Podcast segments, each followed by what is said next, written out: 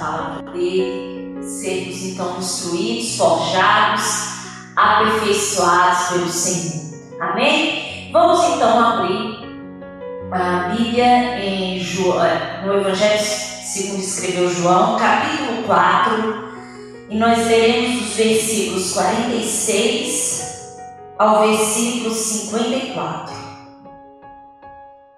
Então, o Evangelho segundo escreveu João, capítulo 4, a partir do versículo 46. Diz assim a palavra do Senhor. Segunda vez foi Jesus a Caná da Galileia, onde Edar fizera filho. E havia ali um régulo cujo filho estava enfermo em Cafarnaum. Ouvindo este que Jesus vinha da Judéia para a Galileia, foi ter com ele e rogou-lhe que descesse e curasse o seu filho, porque já estava à morte. Então Jesus lhe disse: Se não vir sinais e milagres, não querereis. Disse-lhe o réu: Senhor, desce antes que meu filho morra. Disse-lhe Jesus: Vai, o teu filho vive. E o homem creu na palavra que Jesus lhe disse e foi-se. E descendo ele, logo saíram-lhe ao encontro os seus servos e lhe anunciaram, dizendo: teu filho vive. Perguntou-lhe, pois, a que hora se achara melhor? E disseram-lhe: Ontem, às sete horas, a febre deixou. Entendeu, pois, o pai que era aquela hora a mesma em que Jesus vive. E creu ele e toda a sua casa. Jesus fez este segundo milagre quando ia da Judéia para, para Galileia. Senhor, nós te damos graça, Pai, porque Tu és Deus, porque Tu és nosso Deus, porque Tu és santo, porque Tu és maravilhoso, és benigno, és bondoso, és misericordioso. Ó Deus, nós te rendemos todo louvor e toda adoração que lhe é devida, Senhor. E, ó Deus, nós te pedimos neste momento que o Senhor venha de encontro com o nosso coração, Pai, com a nossa mente, com o nosso entendimento, e que o Senhor fale conosco, e que essa palavra dê frutos, Pai, e, e que nós possamos realmente vivê-la de acordo com aquilo que o Senhor tem nos falado, tem nos instruído. E tudo seja, Pai, para a honra, glória e louvor do Teu nome. Assim nós oramos, em nome de Jesus. Amém. Amados irmãos, então, logo no primeiro versículo que nós lemos aqui, no versículo 46, João primeiramente faz referência ao milagre onde Jesus havia transformado então a água em vinho numa festa de casamento, registrado ah, no segundo capítulo, no caso desse mesmo evangelho. E em seguida relata que havia ali um régulo, ou seja, quem, quem que era um régulo? Era um oficial. E, e, esse termo era um termo realmente é, referenciado a alguém que prestava um serviço a um rei, oficialmente a um rei, e aqui nós, é, tudo indica, tudo aponta que se refere realmente a Herodes Antipas. Então ele era alguém que tinha uma relevância, um posicionamento social, vamos dizer assim, que era alguém importante. Né? Ele era um oficial de um rei. E posteriormente nós vamos ler que esse homem aqui, esse oficial, ele ouviu falar de Jesus. Ele ouviu falar que Jesus estaria ali. E, e, essa, e essa questão de, de ouvir o que Jesus já tinha feito, porque aqui não é o primeiro milagre, ou seja, eles já sabiam que Jesus tinha realizado outros milagres, e em outras passagens, e que nós também encontramos outras pessoas indo ao encontro de Jesus também por terem ouvido falar sobre Jesus. Nós vamos encontrar isso quando, de, relato de, de Marcos, quando ele fala a respeito da, da cura do cego, que dizia, ouvindo que era Jesus Nazaré, começou a clamar e a dizer: Jesus, filho de Davi, tenha misericórdia de mim. O mesmo nós vamos também encontrar com a mulher que sofria de fluxo de sangue, também registrado por Marcos. E certa mulher que havia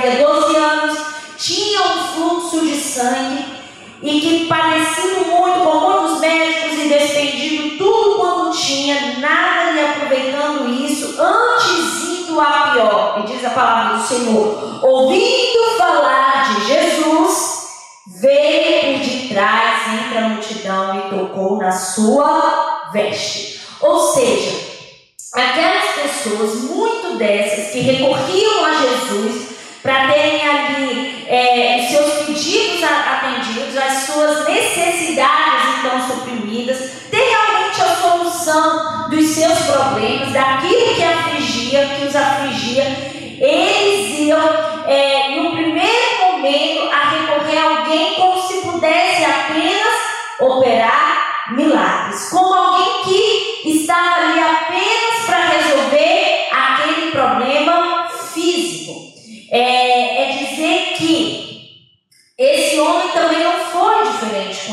esse oficial. Na verdade, nós vamos ver que no decorrer dos versículos que nós, eh, que nós lemos, a fé desse oficial, a fé desse homem, a fé desse pai, ela é uma fé progressiva. E o que nós encontramos aqui, nesse primeiro momento, é realmente o sentimento de alguém que busca Jesus, o sentimento de, de alguém que recorre a Jesus porque tem um problema e precisa e necessita que alguém o resolva. E sabendo ele que ele já havia resolvido outros grandes, outros grandes problemas, né? já havia realizado outros, outros milagres, porque não realizaria então em favor também no caso do seu filho? É dizer que ele olhava o poder de Jesus realmente como uma esperança, né? E, e o que ele buscava ali, o que tinha coração dele, o que o movia, realmente era uma angústia e um desespero muito grande. E, e aqui nós já não estamos apenas diante só de um homem que ocupa uma posição importante na sociedade, mas nós estamos diante de um pai ansioso e angustiado porque o seu filho estava prestes realmente a morrer. E já a partir desse momento, nós podemos aqui, pelo menos, destacar duas lições com escreve. É, a posição social não é segurança contra as estratégias da vida. É que dizer assim, que não é porque ele era uma pessoa relevante socialmente, não é porque ele ocupava uma posição social tão importante, não é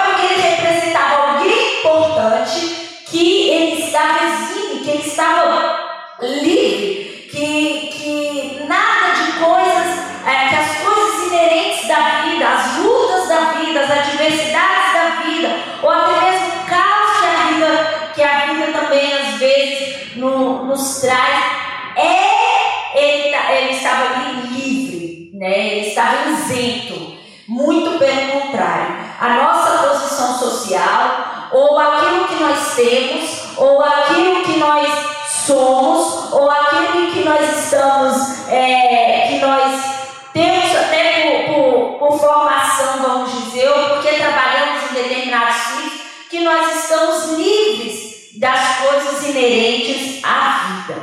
E, muito pelo contrário, nós estamos a passar por este momento de pandemia, onde nós estamos aqui a combater um vírus que não escolhe etnia, que não escolhe, que não escolhe conta bancária, eu digo assim, né? Que não escolhe conta bancária, que, que não escolhe saber se você é homem ou se você é mulher, se você se alimenta bem ou se você não se alimenta bem, se você pratica ou não atividades físicas. O que a gente tem aqui é que já morreram diferentes pessoas, já morreram crianças, jovens, idosos, já morreram ricos, já morreram pobres, já morreram abastados, menos abastados, já morreram grandes empresários, como já morreram pessoas mais simples, sem tantas condições financeiras. É dizer que todos nós estamos expostos à mesma vulnerabilidade. E outra questão que Raimundo vai destacar aqui é que a morte vem para os jovens como para os velhos, o que eu acabei de dizer. É, e podemos até enxergar aqui uma ordem natural da vida que foi até um tanto invertida.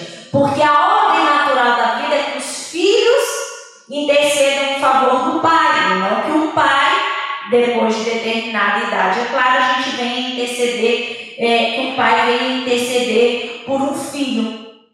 Mas o que nós vamos, é, o que nós precisamos realmente é, nos, nos apercebermos aqui é que a força e o vigor da juventude não são garantia contra tempos turbulentos. Ou seja, eu não posso, por exemplo, olhar para a minha vida e dizer assim, ah, porque eu, já, eu ainda sou jovem demais. Eu posso esperar por isso porque eu ainda tenho muito que viver pela frente. Nós não sabemos, amor.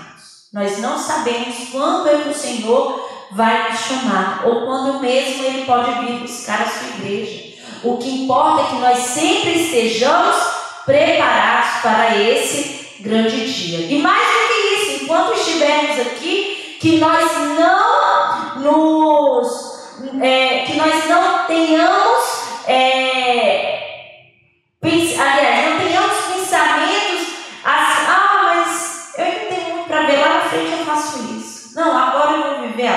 Vou aproveitar a vida, e quando eu estiver lá na frente, eu paro para pensar nessas coisas. Né? Nós não sabemos, a juventude não nos traz é, essa certeza de que é, os tempos turbulentos realmente não possam chegar à nossa, à nossa porta. Então, nesse primeiro momento, esse oficial realmente vê Jesus como alguém simplesmente para curar o seu filho, realmente alguém apenas para operar esse milagre. Então Jesus é, diz: se não vir sinais e milagres, não crereis. Né? Em outra versão vai dizer: se vocês não virem sinais e maravilhas, nunca crerão. É, Jesus não falou isso aqui literalmente apenas aquele oficial, mas nós vamos ver que isso aqui é um lamento de Jesus pela situação espiritual que tinha todo aquele povo, ou seja, toda aquela multidão, todos aqueles que ouviam sobre Jesus. Então, aquele homem, após Jesus dizer isso, no versículo 49 nós vamos ler: Senhor, desce antes que o meu filho morra. E, e esse descer, no, verbo, no grego, tanto o verbo descer verbo ir, ele é o mesmo verbo, ou seja, tanto o verbo venha ou desça quer dizer a mesma coisa. O que aquele homem estava dizendo assim? Jesus, venha ter logo com o meu filho, venha logo à minha casa, porque senão ele realmente vai morrer. E, e quando nós olhamos para essa súplica, quando nós lemos essa súplica, nós podemos aqui é,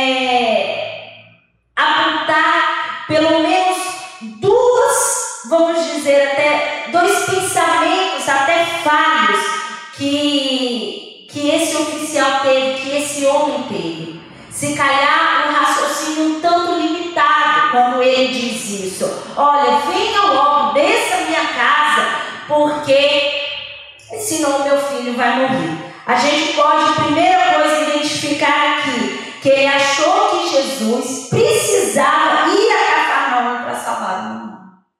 Aquele, aquele homem, aquele pai, esse oficial, ele tinha em mente que se Jesus não fosse até lá, estivesse com o menino, ao lado do menino, e fizesse qualquer coisa com o menino, aquele, aquele menino então não poderia de novo ter uma vida saudável. E depois, a outra questão é quando ele fala assim, porque vamos logo antes que ele morra. Quer pensar, é, é dizer assim, porque se morrer, já não tem mais jeito para que seja feito qualquer coisa. É, e muitas vezes nós agimos assim, irmãos. Muitas vezes nós queremos limitar o poder de quem nós não podemos limitar. Nós projetamos as ações de Deus conforme a nossa visão, mas que é uma visão limitada, porque nós somos limitados. Por vezes nós, nós chegamos a pensar assim: meu Deus, faz desse jeito porque se o Senhor não fizer assim, se o Senhor não fizer nesse dia, se o Senhor não fizer dessa maneira, não teremos outra solução. Não há outra saída para mim se o Senhor não fizer desse jeito. E a gente acha que nós vamos sucumbir, que nós não vamos aguentar se o Senhor não fizer daquele jeito, exatamente do jeito que nós entendemos. Mas o que nós vamos, mas o que nós temos que ter consciência é que o nosso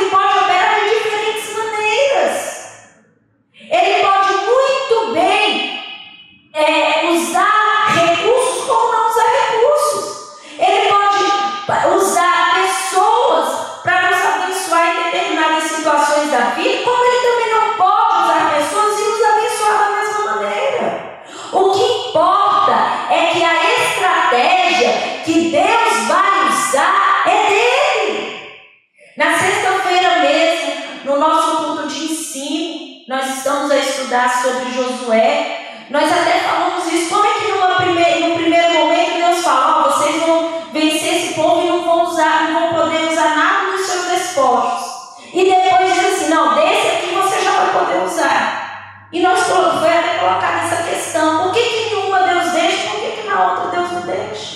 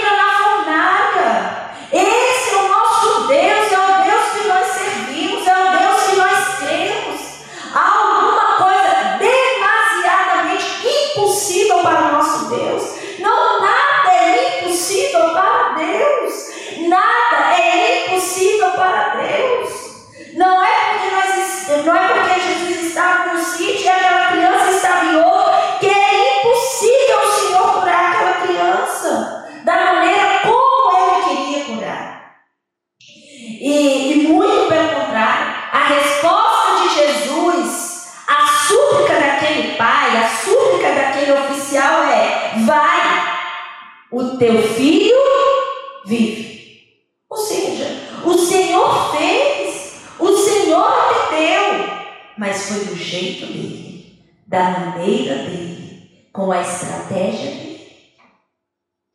E quando Jesus disse, vai, teu filho vive, aquele homem tinha duas possibilidades, aquele oficial.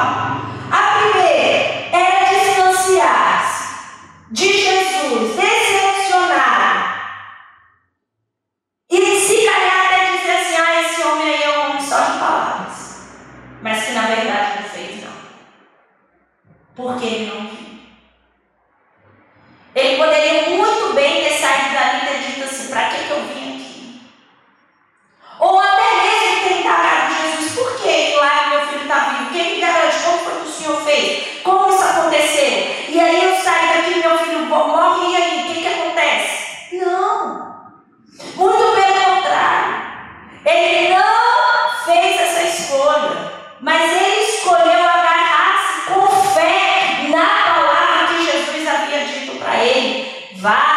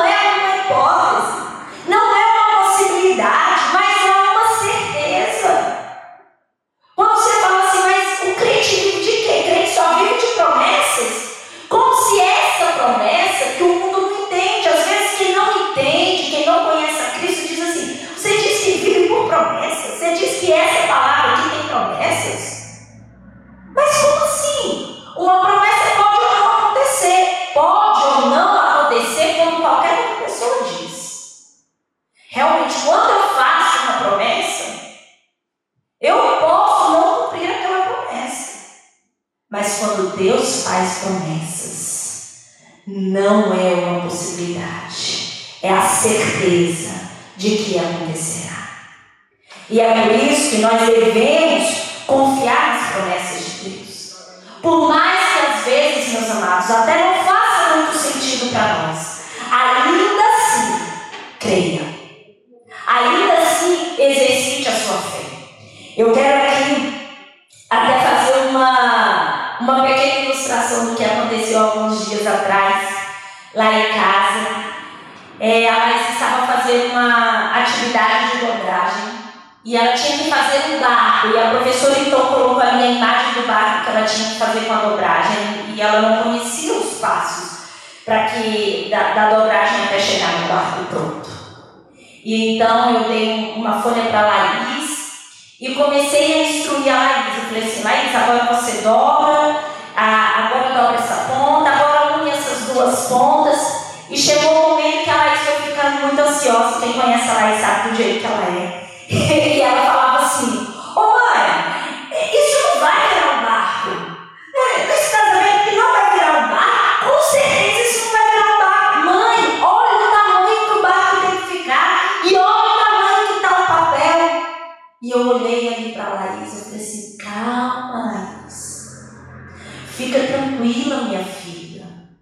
vai virar um barco. E, e então quando chegou realmente nessa posição aqui, quem faz dobragem de barquinho sabe. Quando realmente chegou nessa parte, eu falei assim, Laís, aqui está o seu barco. E ela falou assim, mas não é um barco, mamãe, olha lá a foto. E eu falei assim, Laís, você vai puxar as duas pontinhas agora e você vai ver o que, que vai formar. E quando ela fez isso daqui, e viu, irmãos, que realmente né, tornou-se um barco, aquela dobragem virou um barco. Ela ficou tão feliz e falou assim: Realmente, mamãe, a senhora sabia fazer um barco.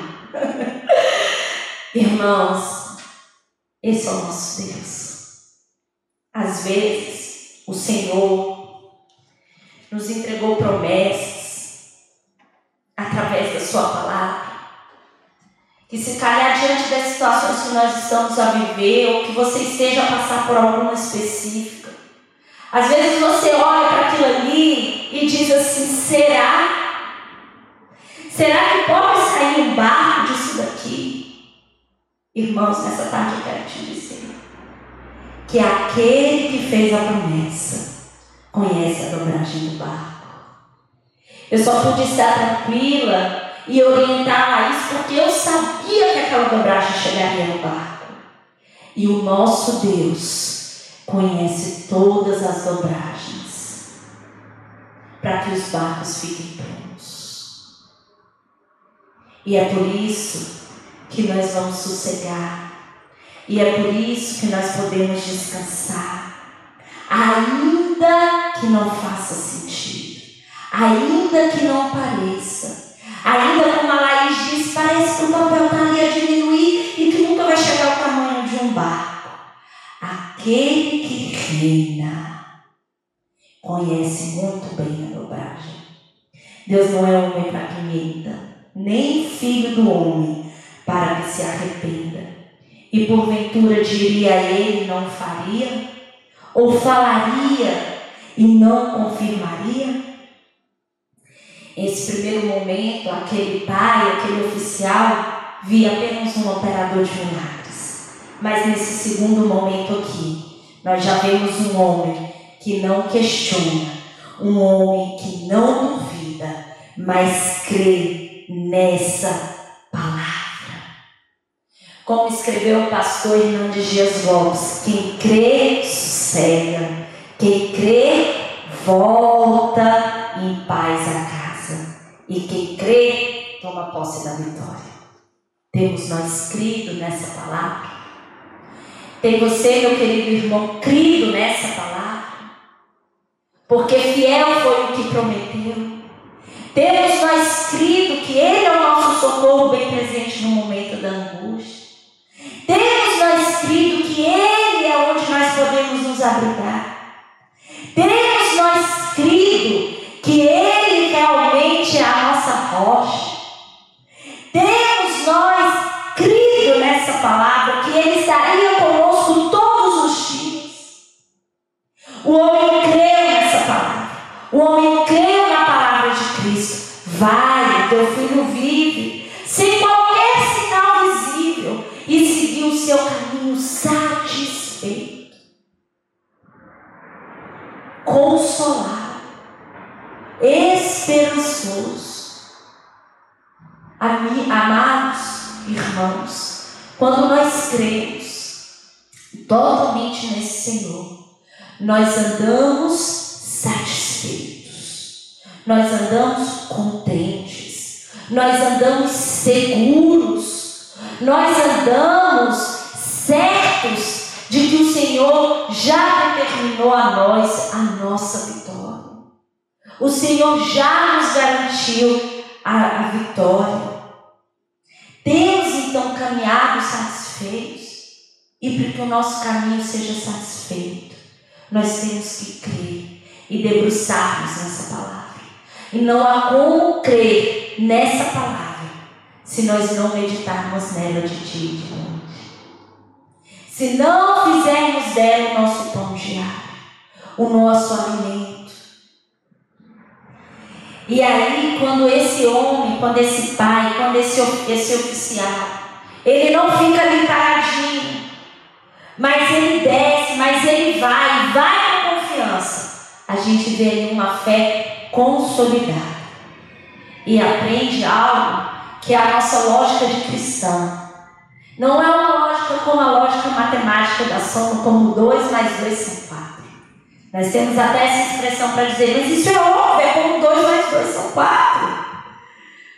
Mas a nossa lógica de cristão é crer não é igual a ver. Por mais que nós não conseguimos ver, nós conseguimos crer. A nossa lógica de cristão é: e o justo vive. Nós vivemos pela fé. E apesar de todo aquele caminho ser ainda um, um caminho um pouco extenso, eu imagino aquele pai ansioso por chegar. E às vezes cheio de tensão, cheio de conflitos. Imagina, não diz, mas às vezes a gente pode imaginar, será que em algum momento ele pensou assim, será que realmente meu filho está curado? Mas o que importa é que ele seguiu confiante. E antes mesmo dele chegar, diz a palavra do Senhor, que descendo ele logo saíram ao encontro os seus servos. E os seus servos já lhe anunciaram: Olha, o seu filho está vivo, o teu filho vive. E a primeira coisa que ele perguntou foi: A que hora que isso aconteceu? E eles disseram: Ah, ontem às sete horas a febre o deixou. Para aquele serve, se calhar, uma coincidência. Mas aquele homem sabia que não foi uma coincidência. Não foi algo que aconteceu por acontecer. Mas foi uma intervenção de um Deus que tem todo o poder. Foi Jesus Cristo que disse: Vá, que o teu filho vive. E às vezes as pessoas podem olhar para a gente e achar que nós também vivemos de coincidência. Ou até mesmo nós olharmos para a nossa vida, eu já disse isso aqui, e acharmos que a nossa vida e tudo que acontece nela é resultado de coincidências. Mas não é, meus amados. Nós temos resultados da intervenção do Senhor, da contemplação do Senhor em relação às nossas necessidades e às nossas angústias. E esse homem entendeu isso. Esse homem teve a sua fé crescida e amadurecida através de vários estágios e teve uma experiência renovada. O oficial da corte tivera fé na palavra de Jesus e correra com fé para casa. Agora ele tem uma experiência plena do poder e da graça de Jesus, porque é o que nós vamos ler no versículo 53. E creu ele e toda a sua casa. Já foi uma fé abrangente. Ele já não confiava apenas em uma palavra, mas ele olhava a confiança, mas ele olhava com confiança permanente e integral para Jesus. A nossa fé, através da nossa fé, nós conseguimos enxergar esse Deus, esse Deus que faz milagres segundo a sua vontade, que opera segundo a sua vontade e que deve ser adorado, exaltado, que ele não é apenas um Deus, ele não está aqui apenas para realizar e suprir as nossas necessidades, mas a nossa fé é ampliada e consegue ver esse Deus como Rei, que reina e controla todas as coisas, por meio do qual nós fomos salvos através do seu sacrifício na cruz do Calvário. E eu quero aqui concluir com as palavras que Paulo escreveu aos Coríntios em sua segunda carta. Por isso não desfalecemos, mas ainda que o nosso homem exterior se corrompa, o interior, contudo, se renova de dia em dia, porque a nossa leve momentânea tribulação produz para nós um peso eterno de glória muito excelente, não atentando, não atentando nós nas coisas que se veem, mas, na, mas nas que não se veem, porque as que vêm são temporais e as que não se veem são eternas. Que o Senhor nos ajude e nos abençoe.